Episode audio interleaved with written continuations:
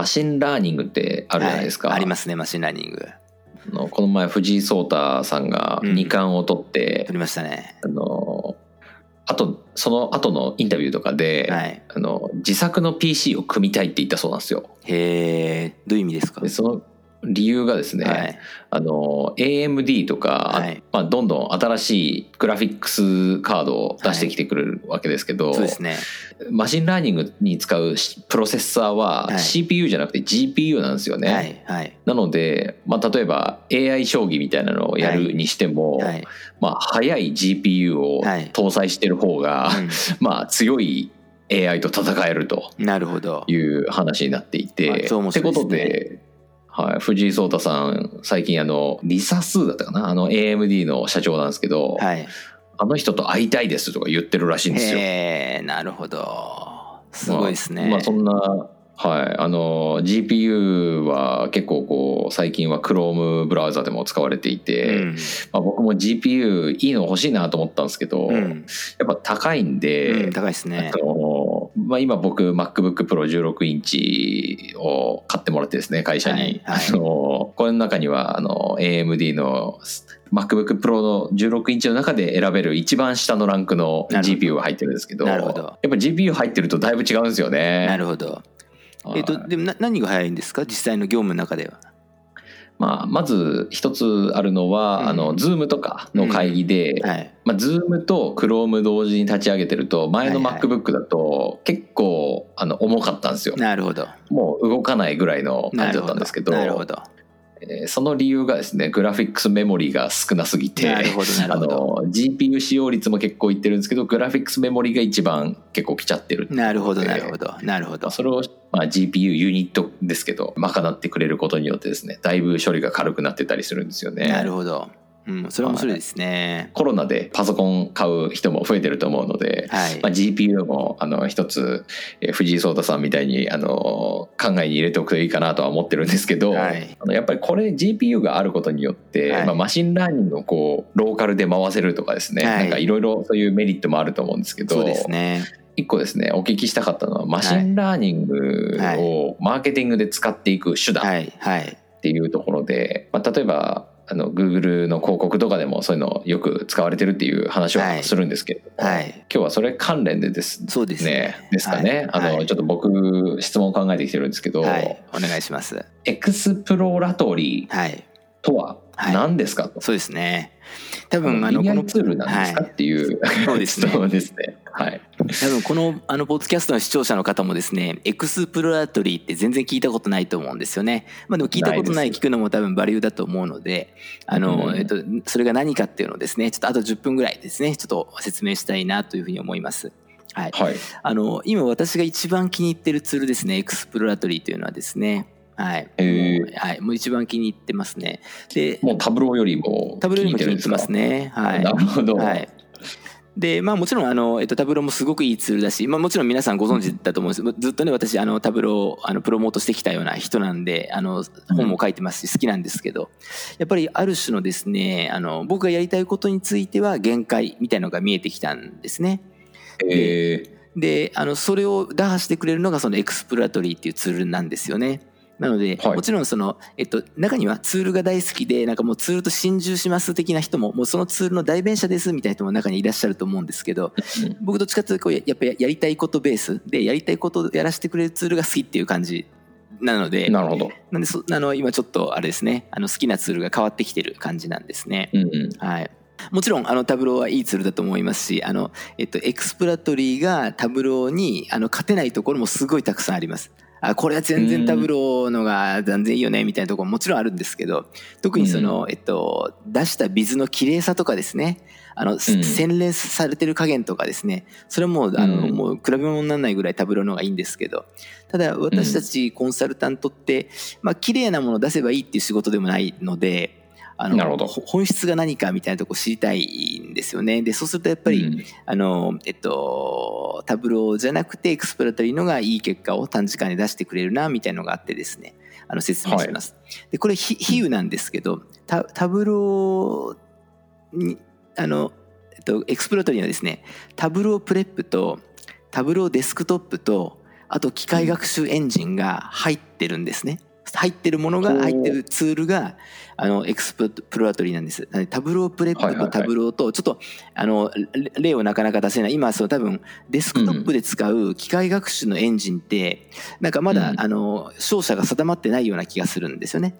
なるほど。で、そもそもデスクトップでやんなくってよくって、 BigQuery ML 使ったらいいじゃんとか、AWS のマシンラーニングの機能を使ったらいいじゃんみたいな人もなかなかいらっしゃると思って、はいはい、どどこで機械学習のにデータを渡して、うん、で、アルゴリズムに計算してもらって結果を得るのかって、まだベストプラクティスみたいなやつ出てないと思ってるんですよね。なるほど。はい。で、それを、えっと、 Exploratory はデスクトップ PC でやってしまおうっていうアプローチを取るソフトウェアなんです。なるほど。はい。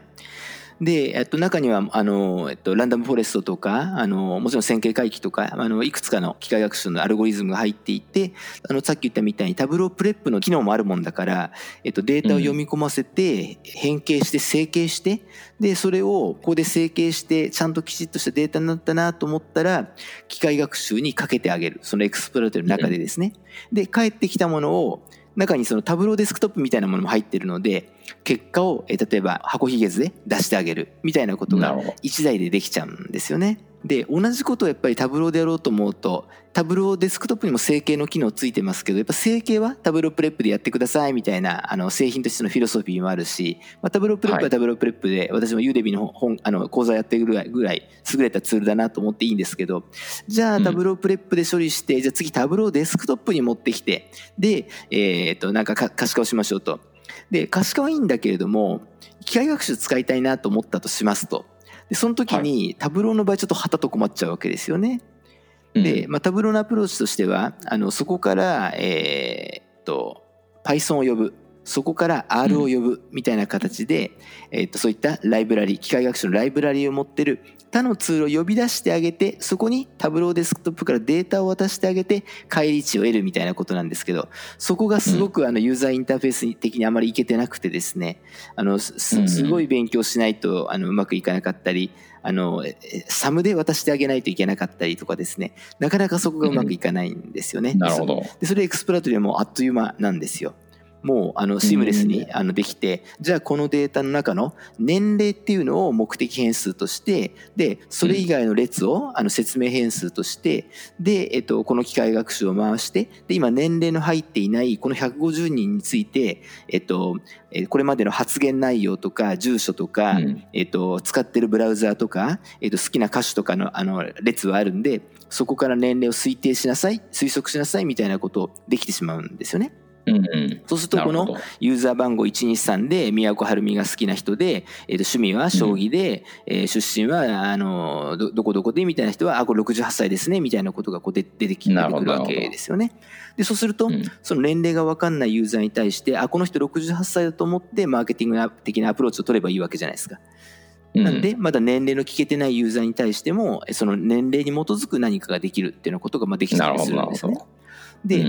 うん、であのこのツールもちろんデスクトップツールなんでどんどん使ってるとあそうかそうかとでこの Google アナティクスにあるですね例えば、えっと、セッションの品質みたいな指標があるんですね。この人ってここのセッションってコンバージョンにどのぐらい近しいんだろうみたいなことを1から100までで表してくれる指標なんですけどそれでデスクトップツールを使ってると、はい、あこれってきっとこういうアルゴリズムできっと計算されてんだよだよねみたいなことがもうあの直感的に分かるようになってしまったりしてこの機械学習を勉強するための基盤としてもですねすごくいいんですよね。なるほどなぜかというと自分で縦横の表を作っていくからですよね機械学習で特徴量と言われる列をすごく推定していくからなんですよね。で例えばどういうことがあるのかっていうとあの一番分かりやすいお客の購入データっていうのがあったとしますよね。なんで、列としてはユーザー ID ってなるじゃないですか。それから、はい、えっと、オーダー ID ってのがきっとありますよね。それから一つのオーダーで2つも3つも商品買ってくれるんで商品 ID っていうカラムもきっとありますよね。はい、で、えー、そその後に、えっとえっと、単価っていうのがあって数量っていうのがあって売上みたいなのがあったりするじゃないですか。で大体そのテーブルには商品っていうのは商品 ID が書いてあって商品名書いてないんですよ。商品カテゴリーが何かも分かんないんですよね。そうするとこれって商品マスターとジョインしないと商品カテゴリー出てこないやって言ったらジョインしたくなりますよね。なるほど。でそうすると Tableau の世界は Tableau Prep まで戻りたくなっちゃうんですけど Exploratory にはすごく簡単にジョインができる機能があるんですよ。えー、はい、で次ユーザーもユーザー ID って載ってるんですけどそれが年齢が何なのか性別何なのか初回会員登録日がいつなのかってことはユーザーマスターを引きに行かなきゃいけないんですよ。でも絶対その特徴量の中に年齢とか初回会員登録日欲しいじゃないですか。そうするとうんまたそこでジョインが発生したりするわけなんですよね。はいはいはい。っていうようなことがもう Exploratory はその中だけでどんどんどんどんできちゃうんですね。なるほど。うんなんですごくねわうあの、えっと、 one tool fit all みたいな感じでこれやりたいなと思うとある、これやりたいなと思うとあるっていう感じなんですね。うんうん。まあ、勝者が決まってないっていうことは、まあ、 Tableau、あ Tableau じゃないや、木田さんの中でも、うんえーどれぐらい、こう、この Exploratory が、こう、市場に浸透するのかみたいなところは、まあさすがに、あの、予想はできないみたいな感じだとは思うんですけど、はい。あの、き考え方としてはい。は、えーより機械学習をアプリケーションとして使っていくための、はい。まあ、なんて言うんでしょう、基盤となりうるというか、まあ、学習基盤となりうる、はい。まあ、そういう考え方のツールですってことですかね。はい、すっごく今のいい質問ですね。ここうだと思ってですね、機械学習って最終的にはシステムに組み込まれるものなんです最終的にはね、最終的には。うん。でた例えばあの、えっと、Google のスマート自動入札なんていうのはシステムに組み込まれたマシンラーニングじゃないですか。このこの人は、えっと、えアディダスって検索したことが1週間以内にあって見てるウェブサイトとしては、えっと、えー、わかんない、えーゼビオと、えースポーツオーソリティと見ていてで、えっと、うん。MLB の,、えあのアメリカのメジャーリーグベースボールのサイトを時々見見る24歳の渋谷に住んでいる男性でってこと分かればその人が、うん。じゃあアディダスのなんとかってモデルを入力した時の購入確率がなんだ？あこれ購入確率が70%もあるぞ。じゃあ強めにビットだっていうのをやってるこれって、はいあの Google の広告が持っているじスマート自動入札の、まあ、すごくぶっちゃけて言った仕組みだと思うんですけれどもはい。最終的にはそんな形でシステムに組み込まれていくべきものなんですね。ところが、私たち一番最初はどのアルゴリズムをそのシステムに組み込めばいいかってわからないんですよ。わかんないじゃないですか。うん。で、うん例えばさっきのあデートもあさっきのレーターごめんなさい前回の録画とも関係していくんですけど今例えば CRM 分析をしようと思ったとしますね CRM 分析、はい。で CRM 分析して離反しちゃいそうなお客さんを見つけて離反しちゃいそうなお客さんには1000円のクンポを自動的に送ろうと思ったとしますよね。うん。うん、まああの1ヶ月以内に買ってくれれば1000円引きで買ってもらえますよみたいなことをやりたいと思った時に、じゃあどのユーザーが離反するのかって分かんないんですよ最初、だからシステムに組み込みようもないじゃないですか、うん最近1ヶ月間購入利益がない人が必ずしも離脱するのかどうか分かんないですね。その人の平均的な購入頻度が3ヶ月間隔だったとして仮に直近の購入日から1ヶ月今購入してなくたって離脱のサインとは言えないわけじゃないですか。うんっていうようなことをまずは手元でデスクトップで知りたいんですよ。検証したいんです。うんうんでなるほど。どの特徴量をどんだけ評価すればどのぐらいの精度でそのやめ離反確率みたいなやつが推測できるのかってことをまずはデスクトップでどうしても知る必要があるんですうんで。そこには試行錯誤が入ってくるんです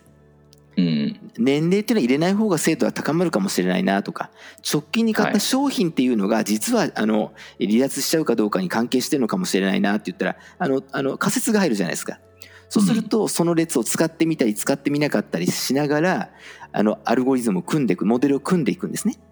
うん。でモデル組むとそのモデルがどのぐらいの精度を出すかも当然わかるのでここまでの精度出るんだったらシステムに組み込んだ方がいいってなって初めてやっと精度高くリターンを取り戻せる機械学習の使い方になるんです。なるほどでで。そこのとこはねそのプラットフォーム側は頭のいいデータサイエンティストが何千人もいてやってるからいいんですけどうん。お客さんの CRM データから機械学習で何かを取り出して適切なアクションを取るっていうことはまだ未開拓なんですよ。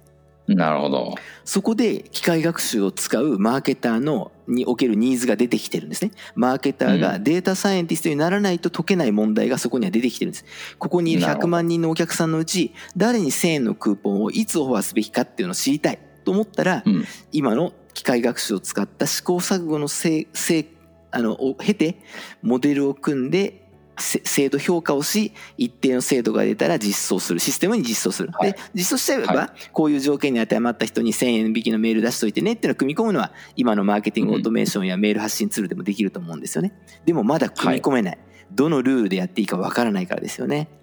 はい、うん。でだんだん分かってきたと思うんだけどデスクトップの機械学習利用のニーズっていうのは今後必ず出てくるんですよ。なるほど。でそれをどこでやるかの争いをしてるとするとデスクトップアプリケーションでやるっていうあのし解決手法もまあまあいけてるんじゃないかと思なるほど、なるほど。うんですよ。ね。うーん。はい、なんか、すごく、あの、こ今後のマーケットで、こう、どうすればいいのかっていうのの示唆に、あの、富んだ話にできたなとは思ってるんですけど、はいあの、 Exploratory って、その、いろんな、こう、機能が入ってるっていうのは分かって、はい。なんか使いやすそうだな、なんか良さそうだなって思ったんですけど、はい。おお高いんじゃないかなっていうのが、は あの、思ったんですけど、これいくらぐらいで使えるもんなんですか？そうですね。これサブスサブスクリプション型で私も年間契約してるんですけど一月はい。70ドルぐらいですね。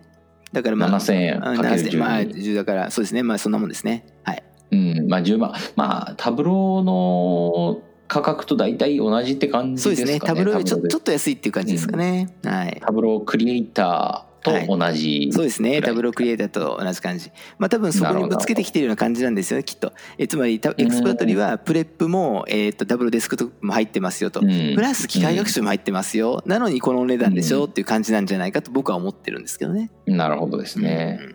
まあ、 Tableauは超プロフェッショナルビジュアライゼーションツールだとすると、はい。まあ、そこまでのビジュアライゼーションはしなくてもいいっていう人の中で、はい。かつなんというかその機械学習をアプリケーションとしてどんどん使ってみたいっていう人向けのはい、データの整形からできる、そういうことです。いった BMW 的なそうていううか。はい、大衆車的な大衆車なんだけど結構いいよみたいそうでな。そういう感じですかはい、ねで。そのアルゴリズムをモデルとか組むときにじゃあ年齢のばらつきってどのぐらいあるんだろうとか購入金額のばらつきってどのぐらいあるんだろうとか一人のユーザーの、えっと、1回の購入金額の最大値ってどのぐらいばらつきあるんだろうってやっぱり一番最初はそのデータのばらつきを見たくなるんですよね。うんそそうするとこれ年齢が例えばあのもういあの、えっと、10歳の間にうんと固まったとするじゃないですかそうするとあこれはい年齢では差が,、差があんま出ないかもなってこう当たりがついたりするわけですよね。うんうんそうじゃなくて年齢が若い人は18歳で年取ってる人は78歳いたらあこれ年齢による振る舞いも相当違うと思うから年齢って大事な特徴量になるんじゃないかなって当たりがついたりするわけなんですよね。はい、はい、そういったそそこの部分の見える化も Exploratoryに入ってるんです。なるほどう。ん、あとその機械学習でやっちゃいけないことっていうのはあのえっとあの例えば GA でいう直帰率と、えー平均ページ滞在時間ってものすごくか関連した指標じゃないですか。で、うんそそういうのは2つは入れちゃいけないんですね機械学習の場合。うんうんうんあの多重多重共生性って言って、えっと、一方が動けば一方が動くのをあの別の特徴量として食わせちゃうとあの結果がうまくいかないんですね実は。うんなんでそのあたりも多重共生性がないかのチェックみたいなこともできてあ今のやつの例で言うとあ直帰率と平均滞在時間ってあの、えっと、ここういう相関が強すぎてこの2つを機械学習に読ませたら狂いますよってことを教えてくれたりするんですよ。なるほどなるほど。そその場合はじゃあ直帰率はやめとこうか平均滞在時間だけ入れとこうかみたいなことが分かったりとかするので、やっぱりねすごくあのなんだろう、えっと、データビジュアライザーのツールが Tableauだとするとやっぱりデータサイエンティストのツールが Exploratoryなんだと思うんですよね。なるほどなるほど。うん逆に言うとね。さっきのね、えっと、離脱の確率みたいなやつをあの一人一人何パーセントかっていうのを求めてで離脱確率が70%以上の人に施策を打とうって思ったとするじゃないですか。その時に、あのクールなビジュアライズって一つもいらないんですよ。もうえユーザー A が78ユーザー B が65っていうそれだけ書いてあればいいんですよ。それだけ分かればいいんですよ、はいはいそそれ以上でも、はい。以下でもないんですよねうん、なぜかっていうと機械学習って最終的にはシステムに組み込むもんなんで人間が見てはい。ああだかだこうだする。もちろんあのここれでいいですか？課長みたいな時にはあのこういった特典の分布が出ているんで70点以上の人に対策打ちたいと思ったんですよとととこまでは多分ビジュアライズなんですけど。なのではいはいはい、ビジュアライズはそんなにいらないんですよね。そこまでいくとうん。機械学習の利用の結果という意味では。はい。うん、なのでそうするとやっぱりさっき言ったみたいにデータサイエンティストはやっぱりあの Exploratoryなのかなと。で特に私があの、自分がそっちの方向向いてないから少々そのなんかディスり目に言っちゃうんですけどすごく綺麗なビズを作る人がいるんですよね。美しいもう芸術品のような、あの Tableauを、うん。あのあのえー Publicで入入賞するようなかっこいいビズ作る人いるじゃないですか。であ,、はい。あれは私の系統からすると相当違うなと思ってましてで私は美しくある必要はないと正しく判断できるようになりたいと思ってデータ分析してるんで、そうするとやっぱり、うんうんうん。あの製品のフィロソフィー的にもですねもうタブローも覚えたと何ができるかも分かったと。でビジュアライズで人間を解き伏せるっていうには人間にアピールするにはすごいビジュアライズ大事だって分かったと。でも、まはい。スケールして成果を出すにはやっぱ機械学習をシステムに組み込まなきゃいけないんでそのための試行錯誤のツールとしてデスクトップでいじりたいとなると、もうやっぱり断然 Exploratoryリーだよなって思ったりしてますっていう感じですね。なるほどですね。い、や10分で済むつもりが結構長くなっちゃいましそうなんですね。はい。はい。すいません。おしゃべりなんでね、いえいえもともとね。無限に喋れるっていう、はい。あまあ、の、ただエス、うん、 Exploratoryに限らず、まあ、そういったデスクトップで、まあ、やるというか、その手元で、えっと機械学習を手軽にこうその結果どうなるのかっていうのを見てみるっていうことは、はい。まあ、例えば Google の広告のアルゴリズムがこうなってると仮定して、はい。それにこういう特徴量を食わせたらどうなるのかみたいな実験も手元でできたりする、うんまあ、そういうのは今後ニーズとしては出てくるとは思ったので、はい。なんか使そそういうツールを使ってみるっていうのは、えーまあ、2年3年先を見越したこのはい勉強をするか、はい。あの領域としてはいいのかもしれないですね。そうですね。いいと思いますね。はい。なるほど。の特徴で抜いちゃうと精度こんなに下がっちゃうのかとか上がってくるんだとか、うん。まああの全員がそのカグルで勝てとは言わないんですけどやっぱりはい。あのそういった世界ですね。どの特徴量をどう加工して入れてあげるとあの精度が出てくるのかみたいなこと、で結局それっうん。て広い意味で相関だだと思うのででもちろん中身ブラックボックスになっちゃうけど、やっぱり年齢っていうのは効いてるんだ。つまり年齢によって振る舞いが違うんだみたいなこと、はい。最後に買った商品がこんだけ重みづき出てくづづけ出てくるってことはもしかすると最初に最後に買った商品の印象でそのサービスを使い続けたりあの使い続けなくなったりしちゃうのが強いんだよねとか。そうすると、うんあの買ってもらうとその後買わなくなっちゃう商品って何なんだろうねみたいなことにもなってきたりもしますよね。はいもしかしたら、評判の悪い商品使ってみたらすぐ壊れちゃう商品とかなのかなっていうようなことも分かるんでやっぱりあの全力を通じてデデータってものを通じてお客さんに結果を返していく、もしくは自社の成果を上げていくっていう意味では、機械学習って避けて通れなくてそのためにはやっぱりあの Tableau Desktop だと今のところあのやっぱりどん詰まりが来ちゃうっていうところがあるのかなそそこで、うんあのあのブレイクスルーできるツールがあの Exploratoryなのかなって思ったりしますね。なるほどですね。よくわかりました。はい、ありがとうございます。はいまあ、これもあの私のサクラ質問であの木田さんがブログで、えー Exploratoryのことをうちのブログで書いてたりしたので、はいえーそれ何ですかっていうのをちょっと質問してみたんですけれども、はいえーまあ、木田さんに聞きたいことがある方はぜひあの投稿していただいて、はい Peingの方で、はい、はい、お待ちしています。ぜひ Peingついて質問してください。ありがとうございました。はい、どうもありがとうございました。